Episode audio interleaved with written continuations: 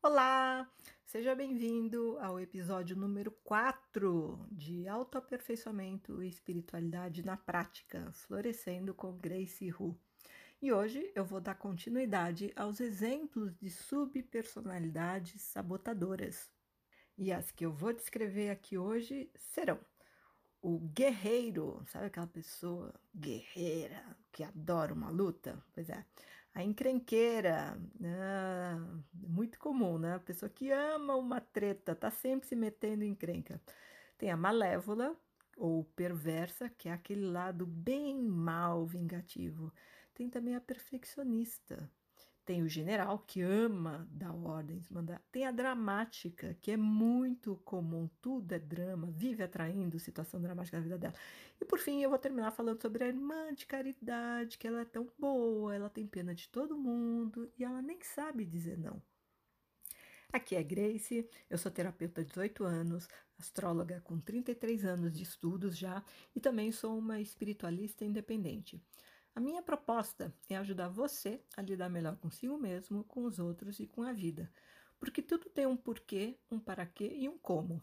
Se você quer entender certas situações na sua vida e mudar a sua realidade para melhor e quer evoluir como ser humano, então fica por aqui e vamos conversar.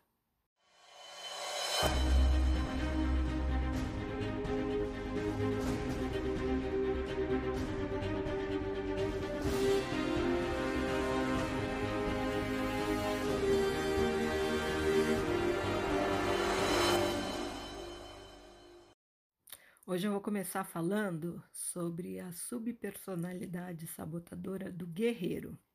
Como é que é esse guerreiro? Ele precisa estar sempre envolvido em alguma discussão, mas não é qualquer discussãozinha, tem que ser uma coisa mais acalorada, sabe? Uma briga, que pode ser verbal ou até física, sabe? Para se afirmar.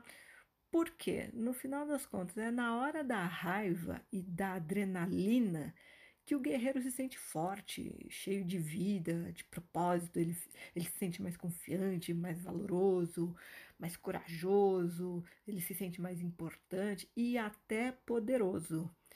E aí, por isso, já dá até para adivinhar que lá no fundo, no fundo, tem uma condição bem frágil, medrosa e até vulnerável, né? Por baixo dessa casca de ferida. Dessa, essa sub é a sub, como eu já falei lá no episódio 2, onde eu descrevi as subpersonalidades, assim, como elas se formam, como elas atuam, uh, a sub, ela sempre tem o propósito de defender a pessoa, tá? Então, essa do guerreiro, é para esconder assim uma pessoa que no fundo, porque ela se sente frágil, não é que ela, ela é medrosa, medrosa, mas assim, ela de repente passou por situações em que ela se viu, se sentiu muito impotente, é, muito é, muito frágil diante de, de abusos psicológicos ou até físicos que, que a pessoa sofreu e, e, com medo, medo da vida, medo de ser humilhada, sabe, e vulnerável. Então, essa sub da, do guerreiro é formada justamente para dar essa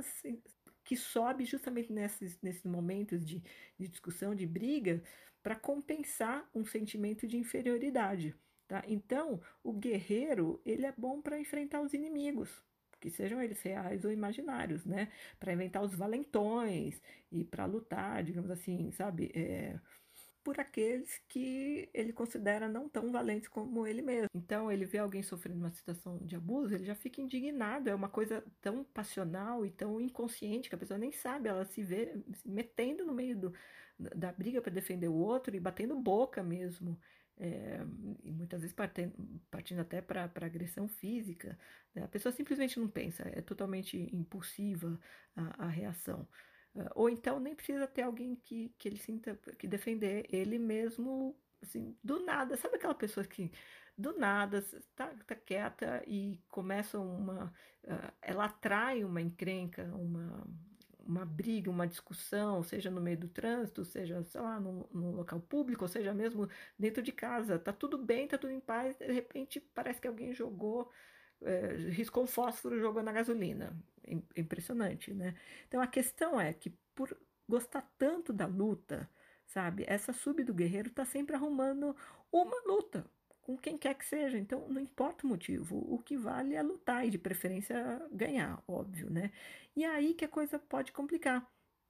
Sabe quando a pessoa fica sem argumentos numa discussão e, para não dar o braço a torcer, ela apela e começa a desenterrar coisa do passado para continuar o bate-boca?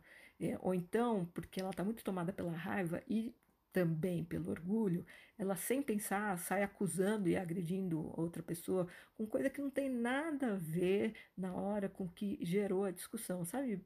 Baixar o nível mesmo, até lá no fundo do poço, e sai vomitando, sabe? Umas palavras de crueldade, é, assim, é o tipo da, da coisa, assim, é o tipo da discussão baixa, assim, que, que a pessoa diz coisas absolutamente desnecessárias e que podem causar danos assim irreparáveis num relacionamento. Porque é tão compulsivo isso, a pessoa sente essa necessidade de ser forte, de ser poderoso, pega coisa lá do passado que já aconteceu, que já devia estar enterrado, esquecido, e joga na cara do outro. Enfim, causa muito estrago nos relacionamentos, porque depois que as palavras saíram da boca, não tem mais como apagar né, o que foi dito. Então, curiosamente, esse tipo do guerreiro, ele, ele é muito orgulhoso e ele é até arrogante. Então, ele é muito bom para dizer umas verdades, as verdades dele, né, na cara dos outros. Mas, curiosamente, ele não é tão bom assim para ouvir umas verdades sobre si mesmo. Então, se você conhece alguém assim com essa sub, ele sai falando na cara, tem muita coragem, né? Sai na cara e é sempre num tom de, de agressão mesmo. Nunca é ele, ele não é uma pessoa civilizada, equilibrada, que conversa numa boa, né? Então, eh, mas se você for falar umas coisas, umas verdades na cara dele, nossa, não admite, aí que ele fica mais inflamado ainda. E se ele não tiver um argumento inteligente para rebater, se o teu for melhor que dele, sabe aquele argumento que é para matar, encerrar a, a, discussão? Mas aí é que ele sai apelando para coisa que não tem nada a ver com o assunto e, e pegando coisas lá do passado e sendo muito cruel. Então, essa pessoa, ela se ofende muito fácil com qualquer coisinha. Mesmo que você dita sem intenção de, de machucar, você está falando uma boa, mas a pessoa já toma como o pessoal fica ofendido. Por quê? Porque essa pessoa está sempre na defensiva. O guerreiro, qual é propósito dele? É luta, não é? Então ele é motiva, motivado à luta. Porque ele está sempre nessa postura da luta, é, ele vive à espera de um ataque. Então, qualquer coisa que alguém fala, ele está sempre na defensiva. Por isso que ele leva para o pessoal, porque o ego dele é muito forte, é muito grande, e, e é um ego muito sensível ao mesmo tempo. Né? Então, como ele está sempre na defensiva, tudo é pessoal, tudo é ataque, e ele sai atacando para se defender. É, e sabe por que também é, ele leva para o pessoal? Porque para essa sub do guerreiro, isso dá ótimos ótimas desculpas para começar uma briga. E é o tipo da pessoa, sub assim numa pessoa, gente, parece que a pessoa não cansa. Ela diz que ela quer paz, né? Ela quer sossego, mas parece que ela não cansa de viver assim, sempre guerreando. No fundo ela gosta, porque quando é quando sobe uma força e uma coragem, a pessoa se sente poderosa. É, enfim, é, é, um inferno ter um, uma sub assim e conviver com uma pessoa com uma sub assim que pode explodir a qualquer momento por qualquer coisinha. Outra sub personalidade sabotadora, a encrenqueira. Nossa, gente.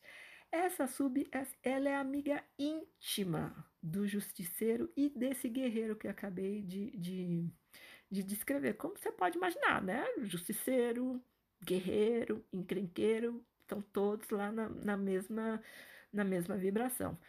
Só que, enquanto o justiceiro defende causas, o guerreiro é forte e valente para entrar numa luta. A encrenqueira é, digamos, mais medíocre. Tá? Ela gosta mesmo é de uma picuinha, de uma birra, um bate-boca, ama uma fofoca, uma maledicência, uma vingança. Ela é bem crítica ela, e ela é bem implicante também. É, é do tipo que está sempre procurando pelo em ovo além de como se tudo isso não bastasse, ela também ela é muito intrometida. Ela gosta de dar palpite em tudo. Ela quer saber de tudo e dar palpite em tudo, mesmo quando ela não é chamada. Tá? E ela dá uma importância muito grande para o que os outros pensam, para o que os outros falam, principalmente se for sobre ela. Também adora falar mal dos outros. Olha, gente, veja bem, eu tô dando assim características bem extremas, tá? Para pintar o, a sub com, com, de uma, com tintas, cores bem fortes, tá? A pessoa que tem uma sub dessas que eu tô descrevendo, não necessariamente ela é tudo isso, mas ela tende a ter uma boa parte dessas características. Então, de novo, voltando para a descrição da sub. Ela gosta de falar mal dos outros, né? Mas ela, ela, ela, ela diz que ela não fala mal de ninguém, não. Ela só é muito sincera, ela fala o que ela pensa. É, ela adora ouvir uma fofoca, sabe? Saber o que estão falando por aí, espalhar fofoca, mas sempre com um tom de crítica e de maldade. É, a encrenqueira tá sempre reclamando de tudo, é, ela gosta de emitir uma opinião sempre negativa sobre o que quer que seja. Tá? Só que ela, por outro lado, ela não admite que ninguém a corrija. Ninguém pode criticar ela, ninguém pode reclamar dela. O pior ainda, ninguém pode falar mal dela, porque ela é muito orgulhosa. E ela não leva desaforo para casa, ela não tem sangue de barata. E ela fala na cara o que ela pensa. Aliás, ela gosta de dizer: não, eu falo na cara mesmo, eu não sou falsa, eu não sou hipócrita. Né? É, principalmente se for para discutir com alguém ou defender ela mesma ou alguém que, que ela gosta. Não tem papas na língua. A encrenqueira é pavio curto, ela é impulsiva, ela é explosiva, ela é impaciente, ela se irrita muito fácil e muito rápido. E outra coisa, a encrenqueira também é fácil de, de, de reconhecer porque ela por, é, porque ela considera que ela é muito sincera, né? E ela, e ela não tem medo de falar na cara.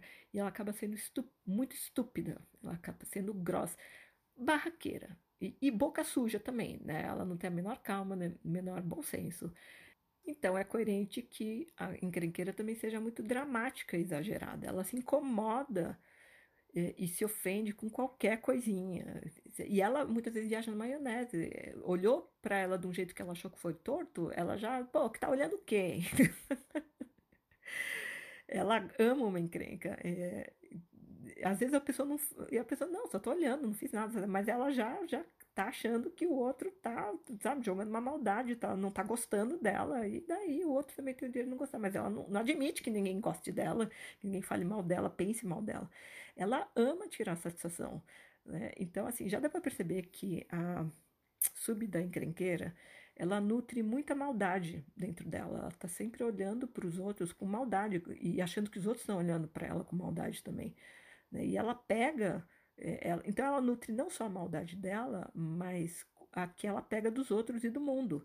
Por isso que ela está sempre atraindo situações, pessoas, eh, coisas uh, igualmente negativas, que acabam para ela justificando os ataques de inconformismo e a irritabilidade. Se você vibra no negativo, na maldade, o que, que você acha que você vai atrair?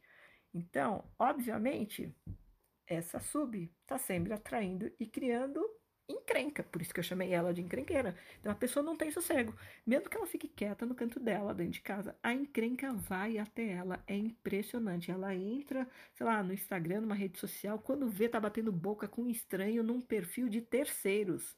Ainda é impressionante. Então ela tá quieta em casa de boa vai, ah, vai fazer, sei lá, vai fazer uma, uma, uma pipoca, queima a pipoca, quebra a panela, quebra o computador, o celular, é, entendeu? Vai fazer um pudim, olha a encrenca, o pudim foi desinformar e desmontou todo, acabou o gás bem naquela hora, queimou o chuveiro na hora de tomar banho, é só encrenca na vida dela. E lá no fundo, a encrenqueira, ela adora mostrar que ela é alguém que tem personalidade e atitude, que ela não é tonta ela não é passivona, ela não é submissa, que os outros podem fazer de trouxa e de palhaça, sabe? Ela enche o peito para falar, não, não, você tá pensando que, que você tá falando com quem, sabe? Ela adora mostrar que, que, que ninguém faz ela de trouxa, porque a, a vaidade dela também é nesse nível sabe? Ela é muito boa para se defender realmente, mas ela faz de uma forma muito, muito estúpida e causa muito estrago na, na própria vida, porque as pessoas já ficam, meu, essa mulher é só encrenca, não, sai de perto, nossa, é baixaria. É, é, complicado até ter, ter amizade com uma pessoa assim, né? Assim, quando ela gosta da pessoa, ela vai ser muito leal. Isso é de reconhecer, mas também quando ela não. Às vezes só de olhar para cara ou achar que o outro não foi com a cara dela, nossa, já é inimiga, na, sem motivo. Mas a vaidade dela só não se importa com baixaria e até vulgaridade, porque ela é boca suja mesmo. Na hora que sobe a raiva, ela nem pensa no que ela fala. Então, ela é forte, tem que admitir, tá? Só que ela usa a própria força para se afirmar brigando e discutindo com as outras pessoas, até estranhos, e, e para se sentir melhor sabe, para se sentir com razão, para se sentir mais inteligente, mais esperta, para se porque na hora da, da encrenca, do bate-boca, é quando ela se sente mais forte, mais poderosa, né? Ela é como, ela tem um ego indomado, na verdade. Então, mesmo que ela diga, ai, gente, eu quero sossego, mas quem tem uma subpersonalidade encrenqueira vai estar tá sempre atraindo encrenca, porque é quando ela se sente, sabe, realmente mais forte, mais poderosa. Então é o jeito errado de, de usar a força. Não, não é errado, mas não, digamos que não é o melhor jeito de usar a força, né? Porque os resultados são sempre uh, encrenca. Outra subpersonalidade é que eu chamo de malévola ou de perversa. Imagina uma pessoa que ela faz muito o tipo boazinha, sabe? Ela fala, ah, é, boa, é legalzinha com todo mundo, nunca diz não e tá sempre engolindo, calada é, abusos, é, se deixa abusar muito fácil, ofensas, é, engole tudo calada, muitos sapos, muitos sapos. O que, que acontece? Ela recalca a própria força de defesa. E aí, como ela não se defende, os outros vão ter, estão sempre montando em cima dela e abusando. E quem melhor para assumir o papel de defesa do que uma subpersonalidade bem ruim, bem má, sabe daquelas implacáveis? Mulher ruim, vingativa, fria e cruel? Pois é. Veja bem, eu chamei ela de subperversa, não pervertida. Ela não é pervertida necessariamente, tá? Ela não é invejosa, tá? Não é que ela tenha maldade dentro dela, mas ela assim, ela tem a plena consciência da capacidade dela, da dignidade, da força e do poder dela. Tá? Ela é muito autoconfiante e ela não se compara com ninguém e ela sabe que ela pode ter o que ela quiser. Tá? E evidentemente também ela não tem medo de nada, ela não tá nem aí com a opinião dos outros, ela não, não é de fazer tipo para agradar ninguém, não é falsa nem hipócrita e detesta gente fraca e covarde.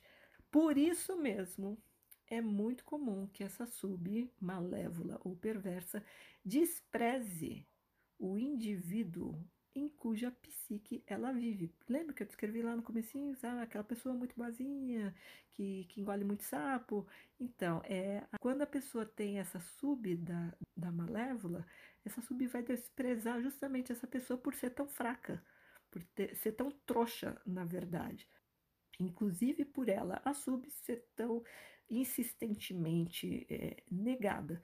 Porque a pessoa que tá, faz muito tipo boazinha para os outros, ela, ela não quer ser mal vista, então ela não vai ser má com ninguém. Vai negar mais ainda essa sub malévola, né? Porque vai ser considerada socialmente ruim, inadequada. Não, imagina, não posso falar tudo que eu penso, eu não posso é, sair agredindo as pessoas. Ela acha que é agredir as pessoas, não, é simplesmente se defender, mas a pessoa não sabe se defender e tá renegando esse, essa força de defesa dela, tá recalcando Tá é, criando um monstro dentro dela, e que é, não é exatamente um monstro, mas ela vê como um monstro, essa sub que sabe, que, que, que sabe se, se colocar realmente.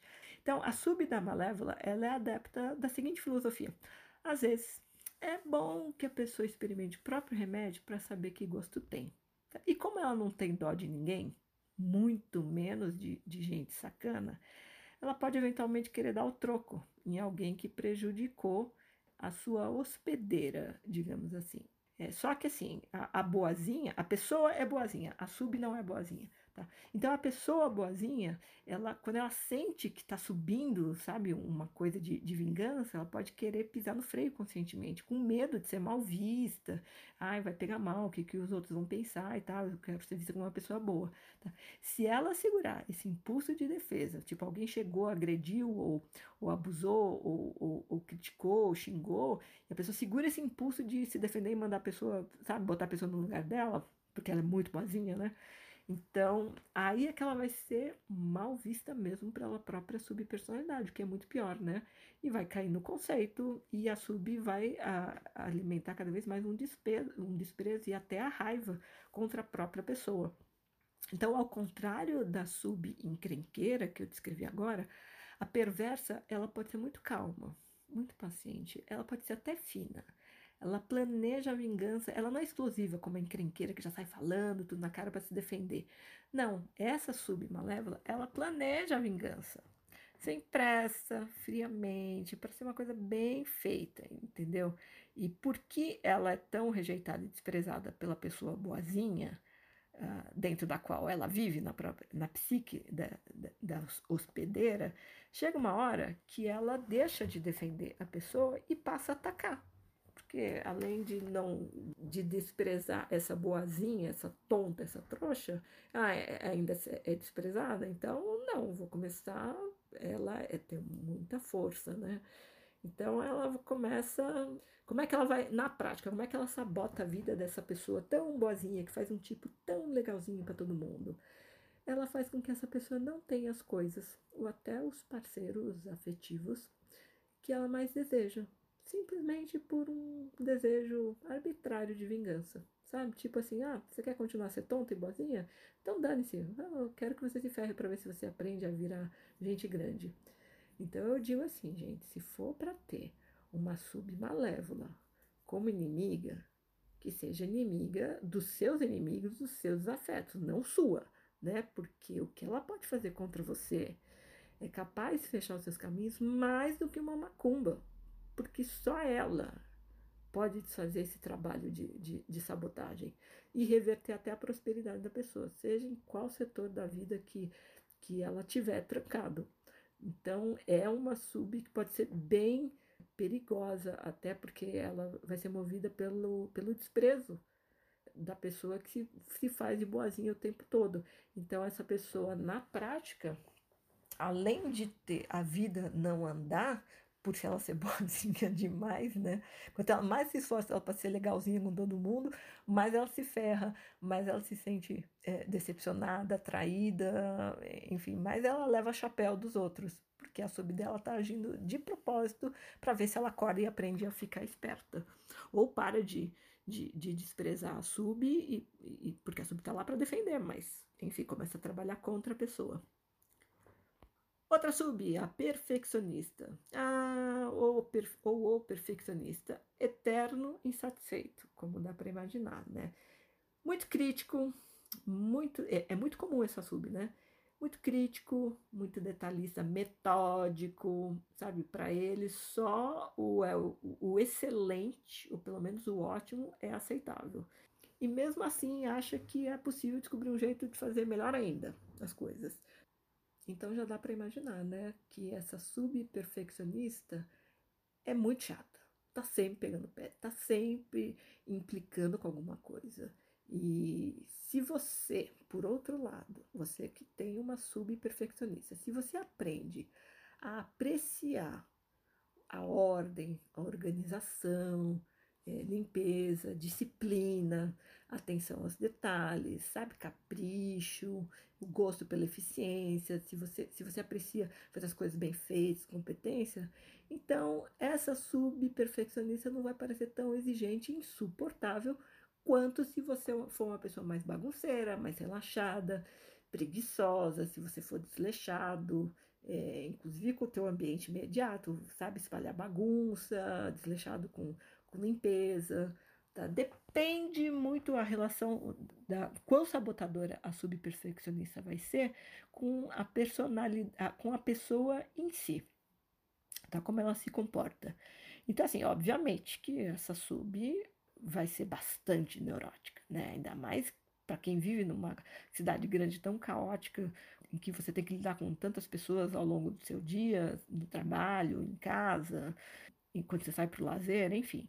Tá? Então ela pode ser, ela, ela pode ser não. A subperfeccionista ela é muito intransigente, ela é muito rígida, é, principalmente se você se propõe a aprender alguma coisa nova, como um hobby, por exemplo. Né? Vá aprender a cozinhar, preparar um prato mais elaborado.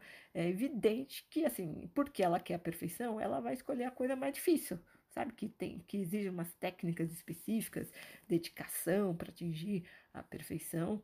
E a questão é que o perfeccionista ele também é arrogante e ele é pretensioso e, e ele é totalmente desprovido de paciência. Já quer para ontem, já quer o perfeito. Tá? É aí que entra a pretensão, ele não respeita os limites da pessoa. Tá? Então, ele tende a achar as outras pessoas, aliás, muito lerdas, incompetentes, e, e tende a achar você, se você tiver essa subperfeccionista, tende a achar você, que você já deveria saber tudo, já deveria saber fazer tudo do jeito certo de uma vez só porque afinal de contas está tudo aí na internet, né? Basta você ler e, e, e, fazer. É tão simples como assim que você não consegue, né? Para subperfeccionista, esse papo de tentar errar é para gente preguiçosa ou para gente burra. Já tem que fazer direito e bem feito, ou então você nem começa, porque senão ela acaba com você, ela, ela começa a fazer você sentir um completo fracassado, inútil, incompetente. E como é que ela sabota a pessoa no no dia a dia. Ela está sempre insatisfeita e ela, ela, bom, simplesmente ela detona a autoestima da pessoa. Está sempre cobrando e sempre levando a pessoa ao limite, ao extremo. Ela causa muito estresse emocional. E, obviamente, a pessoa, assim, ela nunca está atingindo a perfeição. Pelo contrário, ela pode começar, assim, é, por esse excesso de ansiedade, ela aumenta muito o nível de ansiedade. E pressão alta também, imagina. Ela acaba fazendo com que a pessoa, trabalhando sob, sob essa pressão em função da perfeição, cometa muitos erros pelo, pelo excesso ou demore muito para fazer as coisas, porque está sempre buscando a perfeição, então refaz as coisas, ah, não tá bom, e aí demora para entregar um, um resultado, por exemplo, ou então acaba, por conta desse estresse psicológico emocional, que é uma pressão que vem de dentro, a pessoa tá. Os outros começam a ver ela como. É, não, é, é perfeccionista, mas, é, sabe, para ela nunca tá bom, ela é uma tremenda chata. Isso afeta muito os relacionamentos, principalmente.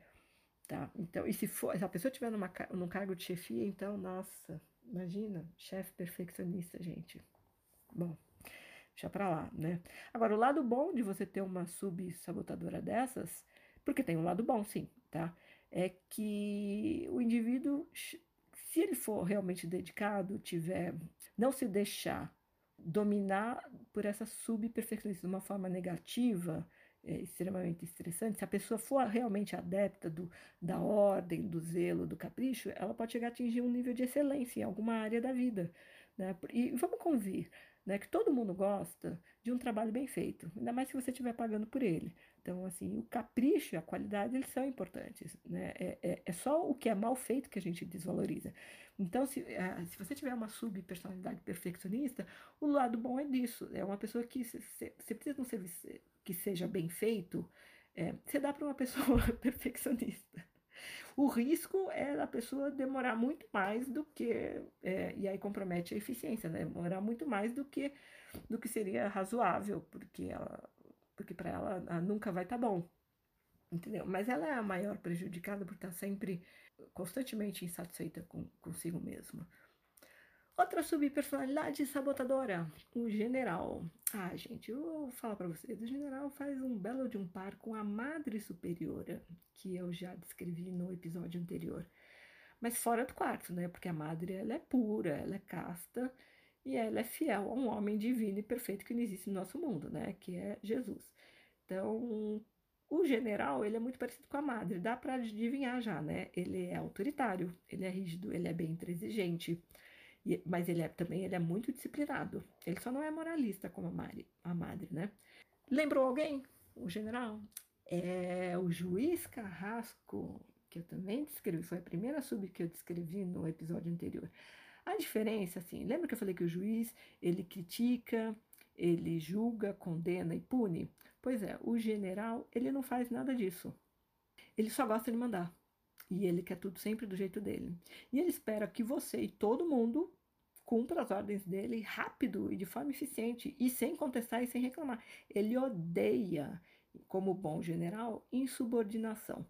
E a ira dele é mais desperta, mais facilmente desperta quando ele é confrontado ou quando alguém questiona ele ou a autoridade absoluta dele que ele se considera a autoridade absoluta. Ele está lá para mandar, não dá lá para obedecer ninguém, né?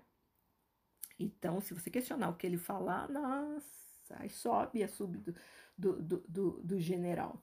Pior ainda, se você falar alguma coisa para ele num tom de sarcasmo, de ironia, de deboche, Gente, ele fica louco com desrespeito e desprezo, sabe? Aquele militar bem rígido. Por outro lado, ele é muito destemido, ele é muito corajoso, ele enfrenta qualquer um sem se intimidar. Só que tem uma coisa: se ele ficar sem argumentos numa discussão, ele já parte para o ataque direto, sem pensar, sem medir as palavras. E tanto faz se você traz à tona um assunto que não tem nada a ver com o motivo inicial do, do da discórdia, o importante para ele é dar a última palavra, ou o último grito, né? Porque ele tende a ser bem inflamado também, né? É, para ele, o importante é sentir que ele venceu a discussão. Então, é, ele lembra a encrenqueira, assim, só que, como eu falei, a encrenqueira ela é mais ah, medíocre, né? Ela gosta de uma baixaria mesmo. O general não, ele tem um senso de dignidade, é, mas ele é autoritário, ele não admite uh, desrespeito. Né? Então, assim, se você conhece alguém que tem uma sub-general, que lá se manda em todo mundo, sou eu que mando, eu que faço, acontece aqui, e, e, e cala a boca aqui, quem manda aqui sou eu, uma figura bem autoritária assim, é, se você não gosta desse tipo de baixaria, que é totalmente inútil, né? Bater boca com uma pessoa assim que já acha que tá sempre certa, sabe o que você faz? Você dá as costas e ignora.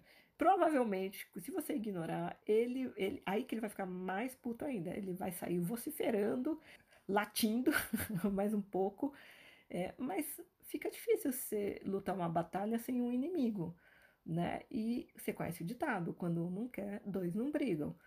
Então, diante de um alguém com uma sub general, alguém, a pessoa que tem essa sub, ela vive na base do vive na base da obrigação.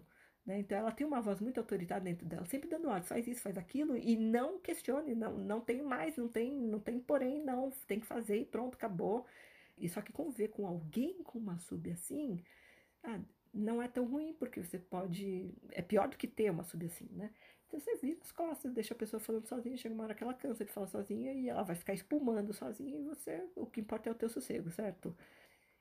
Uma sub-general, ela detesta desculpa e corpo mole. Então você imagina a pessoa que tem que tem a sub assim, né? Ah, não, não fiz porque isso, aquilo, e o general já sobe, não, não admito, a culpa é sua, e não admite fracasso, não admite derrota. E acaba sendo muito dura com a própria pessoa, porque o general não usa certas, não usa certas palavras que favorecem a cordialidade, né? E a boa vontade entre os civis. O general, ele, ele não é de usar por favor, por gentileza, obrigado, com licença, desculpe. Né? E, evidentemente, ele também nunca pede alguma coisa, ele só manda.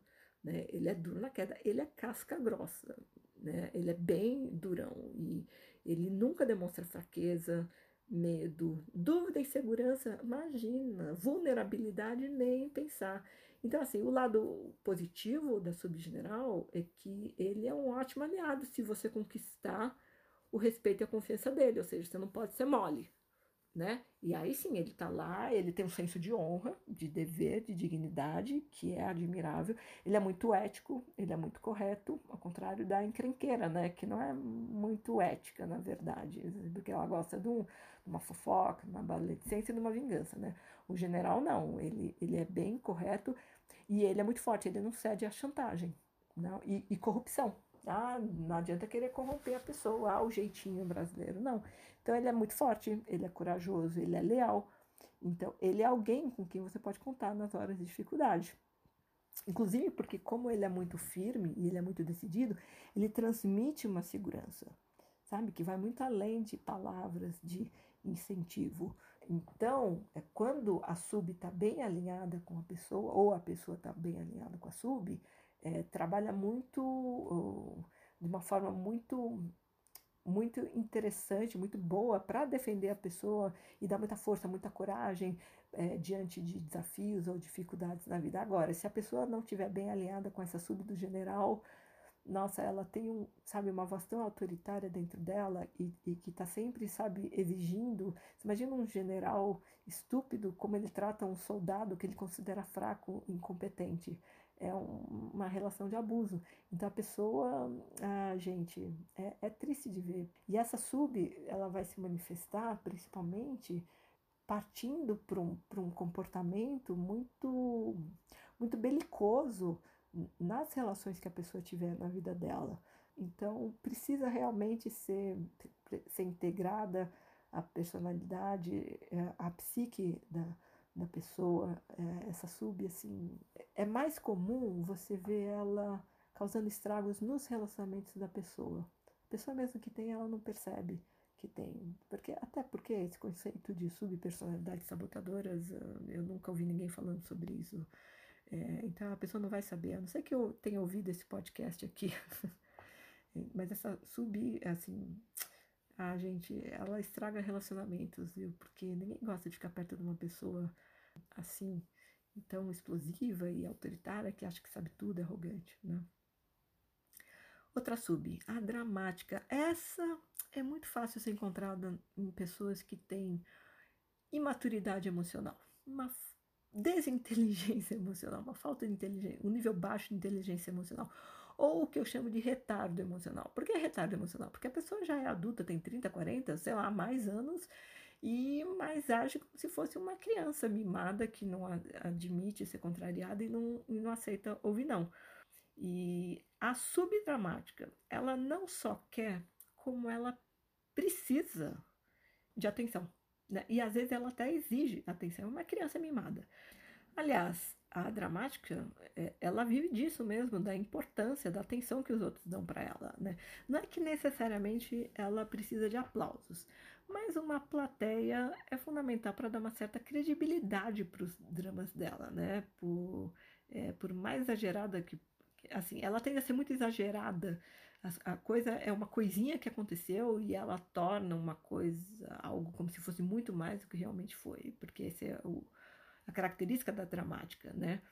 É, então, você vai ver, ah, não foi tudo aquilo, mas ela bota uma carga é, dramática é um fermento, um belo de um fermento para exagerar tudo, e principalmente a reação dela e como, pior ainda, se ela for uma dramática que tem uma tendência para coitada, aí ela vai ser uma tremenda de uma vampira, porque lembra que eu falei no episódio anterior, eu descrevi a sub do coitado, é um tremendo vampiro. Se tiver um, um tom de dramaticidade, então vai ser muito mais vampiro. Tá? Então, como é de se esperar? A subdramática adora uma tragédia. Ela ama uma desgraça. Mesmo que a situação em si não seja grande coisa, ela carrega. Ela aumenta os detalhes, ela carrega nas cores para tudo ficar muito chamativo, muito intenso. E pode ser só um mal entendido, sabe? Que, que aconteceu, uma coisa assim, corriqueira, boba. Mas quem tem a subdramática já exagera. Primeiro que toma como pessoal, né? Porque é muito ego, muita vaidade. E já, nossa, mas como? Você, isso e aquilo? Como é que você faz isso comigo? Né? Porque a imaginação dela é muito fértil, né? E falta bom senso, falta ponderação para ver os fatos em si, fica, fica neutro. Então ela sempre vai acrescentar um tom novelesco, hollywoodiano na coisa. Você conhece o tipo, vai, todo mundo conhece alguém dramático, né? E então, assim, ela pode ser uma ótima contadora de histórias, pode ser até muito divertida. Só que na vida real tem que dar um, bom desconto, porque ela vai exagerar tudo. Tá? Então, se, se você não der um belo de desconto, você vai se deixar impressionar e se contagiar muito fácil por, por toda essa carga emocional negativa. E é, é aí que mora o perigo. Porque lá no fundo, a dramática adora bancar a vítima né? seja da maldade alheia, do mau karma, do azar, da inveja, do destino, não importa. O que vale para ela é despertar pena dos outros e conseguir simpatia, solidariedade, ajuda, sabe? Porque ela se nutre da energia positiva que os outros mandam para ela. Ela também é mestra em chantagem emocional e é uma Marte profissional. Sabe sofrimento desnecessário? É, então, ela adora exagerar qualquer dorzinha, qualquer desconfortozinha. Ela adora, adora a palavra culpa ao invés de responsabilidade, porque culpa também está sempre implícito vir acompanhado de uma sugestão de castigo, né? Que aumenta mais ainda o drama. Então, assim, quando eu estou atendendo um cliente e eu ouço um relato de alguma dificuldade, algum conflito, algum desafio que a pessoa viveu, é, eu sempre tenho nos ouvidos um filtro para separar o drama dos fatos. Né? Aliás, eu costumo dizer que o melhor solvente para drama é bom humor. Né? Então, se a pessoa está me contando uma coisa e ela insiste no drama, ainda mais se ela estiver fazendo o papel de vítima, eu recorro ao bom humor, tá? Que pode chegar até o deboche mesmo, para ridicularizar o drama, não é a pessoa, é, é fazer ela ver que, meu, como ele exagerou, que, sabe, não foi, foi, tudo isso. Então, se a pessoa consegue rir da situação, rir do exagero dela, aí é mais fácil ela partir para um ponto de vista mais neutro, mais sensato, tipo, olha, não, é realmente não foi tudo isso, eu exagerei, já diminui o drama, diminui o sofrimento emocional. É, porque muitos dos sofrimentos que a gente tem são absolutamente desnecessários. Então, assim como eu falei, a, a dramática ela é parecida com a coitada, ou ela pode até ser, se vestir muito a coitada. A diferença é que, assim, não a coitada ela adora se fazer de impotente, de fraca, de incapaz e quer que alguém ajude ela, faça alguma coisa por ela, que ela é bem safada, né? Bem malandra. Só que a dramática não necessariamente ela é assim. Então, não necessariamente também ela vai atrair ou criar situações em que ela está sempre se ferrando, como a coitada. Uh, a dramática ela pode ser bastante forte, ela pode ser muito capaz, cheia de vida. Só que, e ela gosta de contar, pode até gostar de contar histórias uh, de, de sucesso, histórias felizes, sorte. O ponto aqui é o exagero, tá? Para conseguir a atenção da audiência, tá? Para ser o centro das atenções, sabe? Numa tentativa de quê? De compensar uma sensação lá no fundo, sabe? Uma sensação bem cômoda de que ela não é ninguém. Olha a compensação, sabe? Ela, no fundo, a pessoa acha que ela não é ninguém, que ela não é interessante, que, que, ela é, é, que, ela, que o fato de ser anônima, passar despercebida, incomoda muito, porque ela se acha sem graça. Então, por conta desse complexo de, né, nem de inferioridade, eu diria que seria um complexo de invisibilidade, né, de não ser ninguém, de passar batida. E aí essa, vem essa subpersonalidade dramática para compensar e fazer ela chamar atenção e ser, ser o centro do, dos olhares, ter, ter a atenção dos outros. Né? É um processo de vampirismo mesmo. Né? E tanto faz se ela está sendo dramática para contar uma piada, para ser divertida, alegre, ou se ela está sendo dramática, exagerando uma, uma coisa negativa, se fazendo de coitada. Então, assim, é tudo vai machucar muito quem tem essa subpersonalidade da, da dramática, porque as coisas são como são, mas a, a sub sempre exagera tudo e a pessoa acaba sofrendo muito mais do que do que precisaria desnecessariamente. Né? E nos relacionamentos ela acaba sendo muito muito vampira, né? E aquela pessoa que já chega afobada e ela é muito ansiosa e ela espalha esse esse clima, essa vibração de ansiedade em volta, gente, e quem entra, quando vê, estava bem e, e, ficou na mesma ansiedade que ela, enfim, péssimo, né? Por último, eu vou falar sobre a subpersonalidade da irmã de caridade. Gente, eu convivi de perto com uma pessoa que tinha uma sub assim, então deu para ver bem como ela atua. A irmã, eu chamei de irmã de caridade porque eu achei que era a melhor definição para ela. Ela é uma espécie de uma mãezona dos desamparados, dos necessitados. Você imagina que é uma presa fácil para o coitado também, né? Assim como o justiceiro e o, e o herói. A irmã de caridade, ela é aquela pessoa, você identifica no comportamento, porque ela tem pena de todo mundo, é fácil de ver. Sabe aquela mulher, ela tem pena de todo mundo, ela quer ajudar todas as criaturas, assim, sabe, de forma bem indistinta. É todo mundo, não importa quem, pode ser um animalzinho, um, um, um bichinho abandonado na rua, uma, uma criança, um idoso, um, um sem-teto. Ela não pode ver alguém numa situação difícil, uma situação limitada, que o, o coração dela aperta de dó. Veja bem, não é compaixão, é dó, é pena. E ela sente, porque compaixão tem a ver com você, uh, com empatia. Dó é você ver o outro, tem uma carga dramática e ver o outro como menos, como inferior. Então, a irmã de caridade, a pessoa com essa sub, ela sente uma necessidade, assim, ela não pode ver alguém que ela. Não pode ficar com dó que ela já sente uma necessidade urgente de fazer alguma coisa para ajudar. E ela não mede esforços, né? Eu tenho que fazer uma coisa, eu tenho que mobilizar para ajudar esse coitado. No episódio passado, eu descrevi a subpersonalidade do herói. Tá? A irmã de caridade, ela lembra a sub do herói, mas ela é mais discreta. O herói precisa de aplauso. A irmã de caridade não precisa de aplauso. Basta para ela ter a satisfação de saber que ela é uma pessoa boa, que está garantindo lugar no céu, junto aos anjos e as demais almas benevolentes desse mundo, sabe? A aprovação de Deus. Ela sabe que está olhando, que Deus está olhando para ela e ela não quer decepcionar. Então ela cumpre o papel da serva humilde, toda sacrificiosa, ela não reclama de nada, ela, ela nossa, pode se ela cair, quebrar a perna, ela não vai abrir a boca para falar um ah, para reclamar, ai, foi a vontade de Deus. E ela candidata à beatificação, né? Está sempre colhendo aquela admiração. Ai, que mulher boa! Nossa, os outros olham para gente, que mulher boa, que coração bom. Isso alimenta tanta vaidade espiritual dela.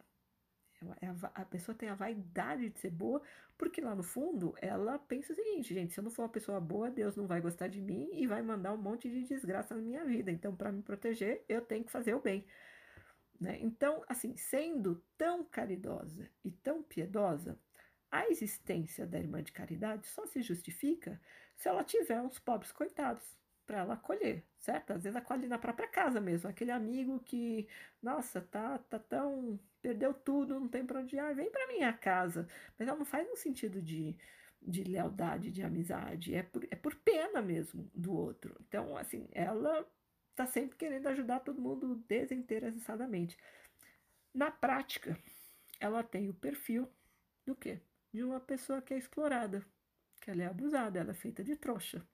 Então, ela está sempre sujeita a sofrer uma traição de alguém, sofrer ingratidão, e ela está sempre sujeita a ter o desprezo e até o ódio de quem ela ajuda. O que num primeiro momento pode parecer, parecer injusto. Ela pensa assim, nossa, eu ajudei tanto uma pessoa e ela foi tão ingrata comigo, sabe? Me traiu, me apunhalou pelas costas. Nossa, não entende porque ela tem tanta raiva de mim. Pois é, então deixa eu te colocar uma coisa. Se você insiste em tratar alguém como coitado, você pode acabar minando a dignidade dessa pessoa, a autoconfiança e o orgulho dela. Então, você acaba passando sempre a mensagem de que aquela pessoa não é capaz, né? Que ela é tão coitada que ela não consegue nada sem a sua ajuda. Então, indiretamente, você está dizendo o quê? Que você é melhor que ela, que você é superior a ela. Com o tempo, a outra pessoa pode se sentir cada vez mais humilhada com tanta coisa que você faz por ela.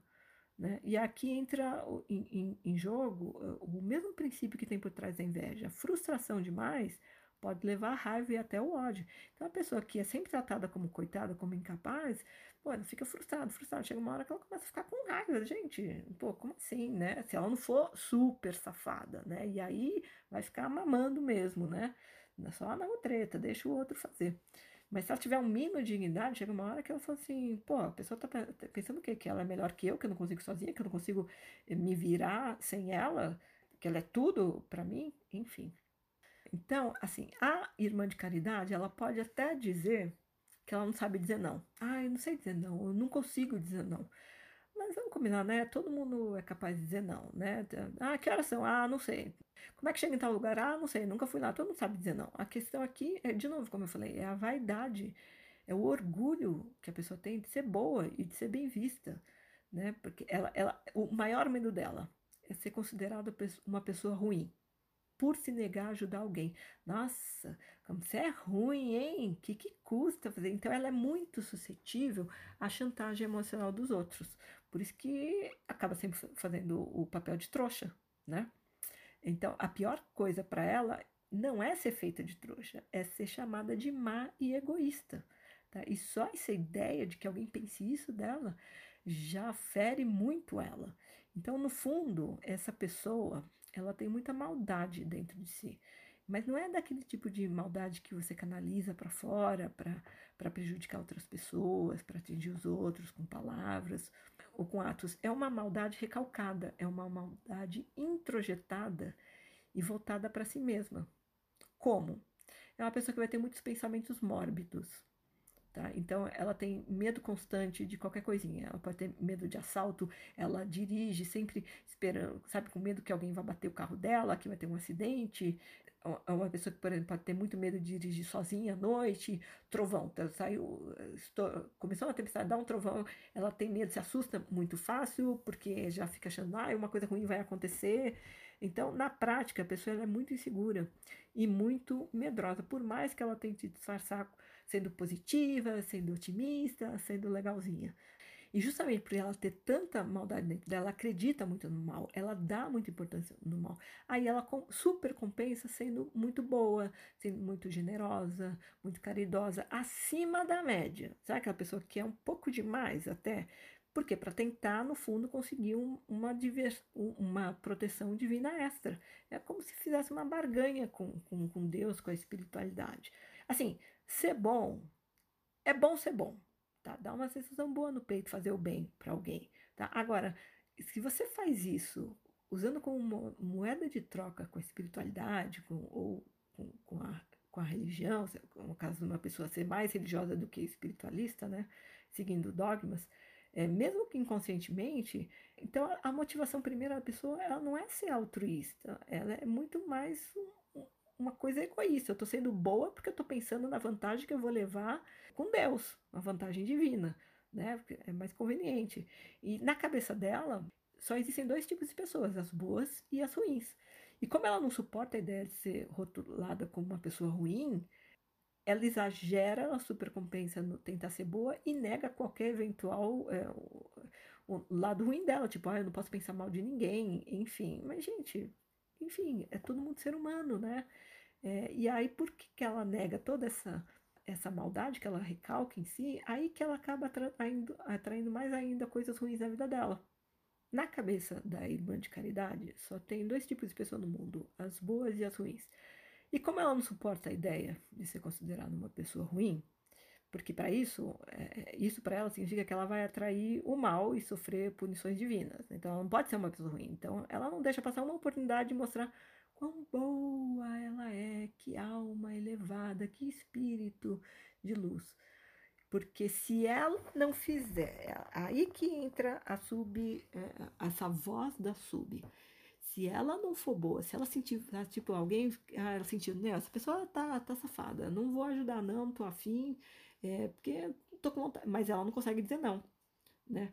E aí vem, a, como é que a subage? Vai começa a punir na própria cabeça da pessoa. Não, ah, você não quer fazer o bem para a pessoa, imagina como você é ruim.